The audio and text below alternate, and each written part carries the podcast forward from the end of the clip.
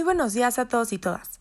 Mi nombre es Carlota Benavides y el día de hoy tendré el gusto de entrevistar, junto con mi compañera Lucrecia Gutiérrez, a tres grandes expertos, Mariano García, Nicolás Rivera y María Espejel, sobre el tema de tratamiento y disposición de aguas negras y grises.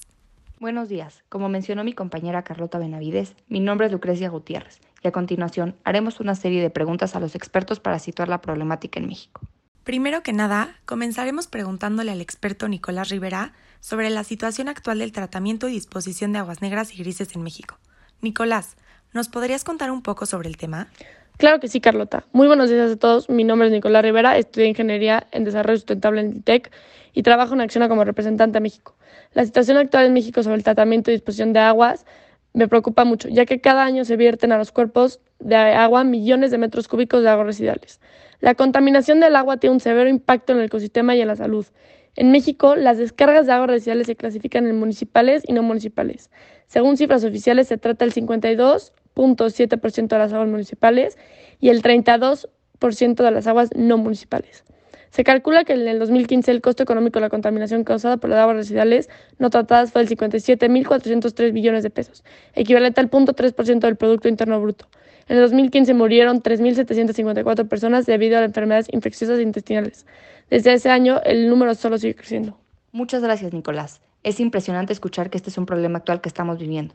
Ahora que ya sabemos un poco más sobre el tema, Mariano García, ¿nos podrías platicar sobre el proceso de tratamiento y disposición de aguas negras y grises?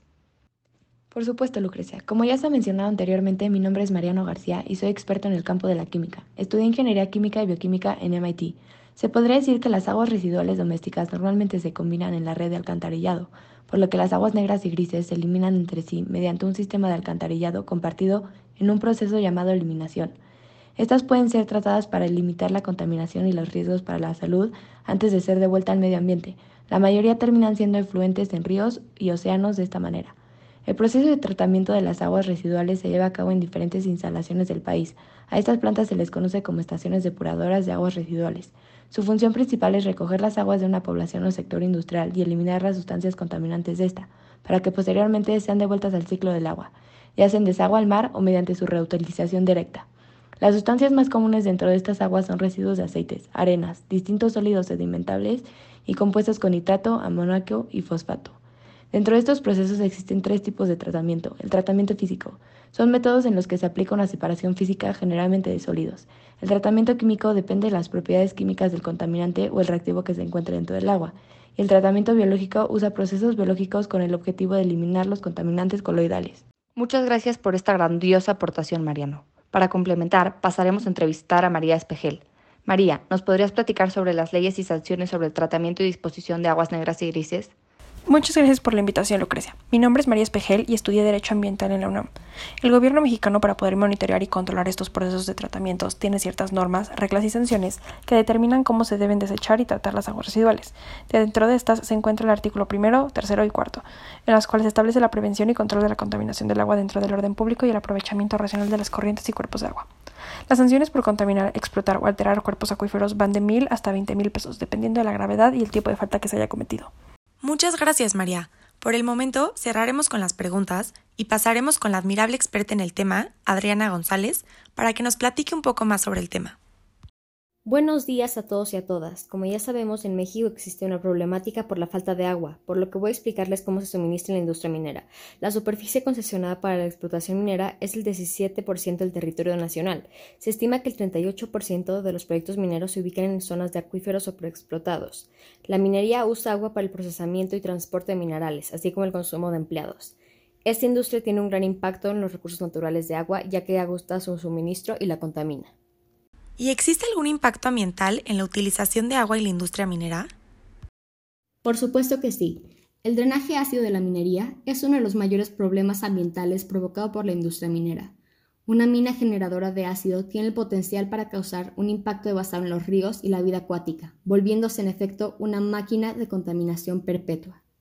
Es muy triste saber que esto tenga un impacto tan fuerte en el medio ambiente. Muchas gracias, Adriana. Continuando con el tema y con gran interés en aprender, pasaremos con Alicia Alarcón, quien nos hablará acerca de los desechos de aceites. Sabemos que estos productos son de uso cotidiano para las personas, pero ¿de dónde provienen los desechos de aceites y en qué medio es el que más contaminan? Buenos días, mi nombre es Alicia Alarcón. El aceite usado viene de vehículos o maquinarias industriales y es uno de los residuos que más contamina. Cuando los aceites se utilizan, se degradan creando sustancias tóxicas y metales pesados que se producen por las altas temperaturas y la presión de los motores, máquinas o procesos en donde se usan. Estos aceites en el agua pueden llegar a asfixiar a los seres vivos que viven en el agua. Por ejemplo, un litro de aceite usado puede llegar a contaminar un millón de litros de agua. Si estos aceites se queman, crean problemas de contaminación y emiten gases tóxicos, ya que en estos aceites están presentes compuestos como plomo, cloro, fósforo, azufre, entre más. Al momento en que estos aceites son vertidos o tienen contacto con la tierra, pueden dañar al suelo, al igual que las aguas superficiales o subterráneas, con esto afectando la fertilidad del suelo debido a que se altera su actividad biológica y química. Claro, Alicia. De hecho, la pintura también es un producto de uso cotidiano industrial que muchos no saben, pero el agua residual se genera durante la fabricación de la pintura, porque el sistema está cerrado al agua, pero se genera en los procesos periféricos, por ejemplo, en la limpieza de los materiales de emblaje. El lavado de los tanques de fabricación de las pinturas a base de agua, el uso del agua es adecuado, se genera entre 100 y 1.362 litros al mes, mientras que la torre del enfriamiento empleada en los procesos de fabricación de resinas puede reducirse evitando el consumo de las pérdidas por fugas se genera entre 5.100 y 7.225 litros al mes. Muchas gracias, Nicolás.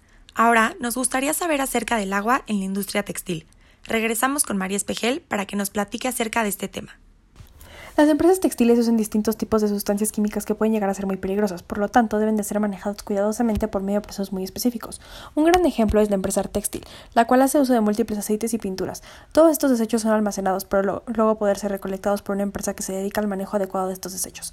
Como el material está expuesto a estos aceites y pinturas, la mayoría del equipo utilizado termina siendo contaminado por estas sustancias, por lo tanto, estos son lavados con abundante agua, la cual se contamina y no puede ser reutilizada, y es desechada al ecosistema, lo que trae severas consecuencias al medio ambiente.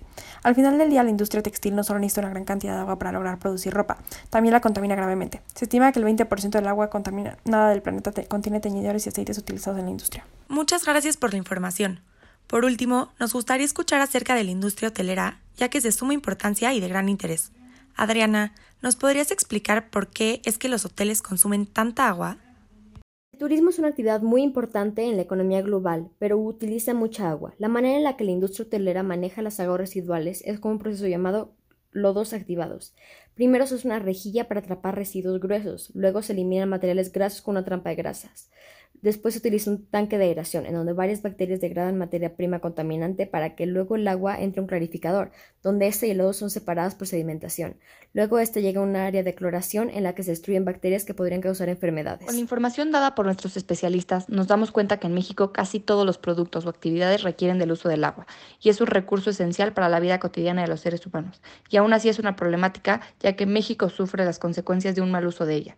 La escasez. Puede ser desde factores naturales como la lluvia hasta factores humanos como el mal uso y la contaminación de esta. Todo puede empezar desde nuestras casas al arrojar productos químicos como jabones, desengrasantes, etc. Para ayudar a resolver, o por lo menos ayudar a disminuir esta problemática, podemos realizar pequeñas acciones en nuestro día a día, desde cerrar la llave cuando nos lavamos los dientes, bañarnos en el menor tiempo posible y aprovechar cada lavada de ropa para no desperdiciar agua, hasta asegurarnos de que no salgan gotas después de cerrar la llave y participar en actividades para la conservación de esta misma. De igual manera, debemos de divulgar y promover que las distintas industrias y las grandes empresas no desechen sus residuos en los cuerpos de agua, ya que como hemos visto, esto causa un gran daño tanto a los seres vivos como al medio ambiente. Debemos de cuidar al agua, ya que es un recurso sumamente vital para la vida.